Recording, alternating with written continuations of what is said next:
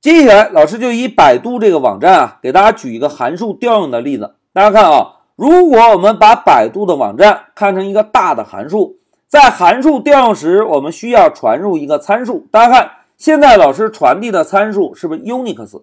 传递了这个参数，函数要执行，我们是不是点击百度一下，对吧？点击之后，百度呢会返回给我们有关 Unix 的搜索结果。如果我们想要查看，百度百科中关于 Unix 相关的文章是不是要点击这个链接？而点击链接就相当于在一个大的函数中再调用另外一个函数。那现在老师点击，哎，点击之后是不是会跳转到另外一个页面，对吧？那么如果我们在阅读这份文档的时候，从上向下阅读，哎，如果发现了操作系统，大家看这里又有一个链接。如果我们对操作系统感兴趣，是不是又可以点击？而在这里，同学们可以想象一下啊，点击这个链接就是调用一个函数。那现在老师点击，哎，点击之后，我们又可以查看有关操作系统相关的文章，对吧？那同学们看，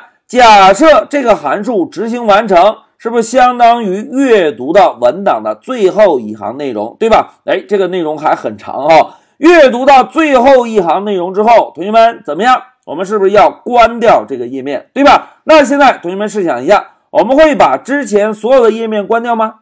哎，应该不会，因为之前的页面我们还没有阅读完成，对吧？那么我们会把当前这个页面关掉，当前这个页面关掉，就表示当前这个函数全部执行完成。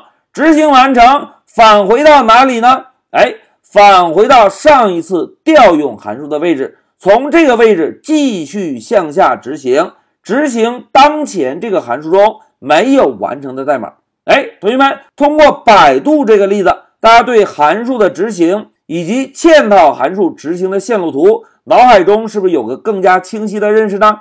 调用函数就从当前位置开始执行，当函数执行完成之后。会直接返回，返回到上一次调用函数的位置，继续向下执行没有执行完成的代码。好，讲到这里啊，老师呢就用百度的网站给大家举了一个函数调用以及嵌套调用时函数的执行线路，希望这个例子啊能够对同学们理解函数的执行以及调用有所帮助。现在老师呢就暂停一下视频。